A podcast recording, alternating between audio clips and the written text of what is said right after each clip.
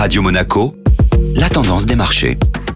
Radio Monaco place à la tendance des marchés avec Société Générale Private Banking. Bonjour Agnès Amoir. Bonjour Benjamin. Les marchés commencent la semaine dans le vert. Pour terminer un mois de janvier bien agité, les principaux indices actions étaient en hausse ce lundi. De nombreux marchés asiatiques sont fermés une bonne partie de la semaine en raison du nouvel an lunaire. Les valeurs technologiques qui avaient été bien affectées avec les inquiétudes autour de la hausse des taux d'intérêt ont le plus progressé hier sur l'ensemble des marchés. Quelques valeurs ont déçu, notamment en Europe avec Casino qui a perdu près de 15% hier après avoir annoncé des pressions de résultats en baisse. Dans son sillage et avec des craintes sur la concrétisation de son rapprochement avec Auchan, le titre Carrefour a perdu près de 5% et était la plus forte baisse de l'indice parisien CAC 40. Et aujourd'hui, quels sont les indicateurs à suivre? Les principales publications aujourd'hui seront le taux de chômage de l'Allemagne et de la zone euro. Nous aurons également le taux d'inflation pour la France et également au niveau des résultats, Alphabet, la maison mère de Google, publiera ses résultats trimestriels ce jour, tout comme General Motors, PayPal ou encore Starbucks.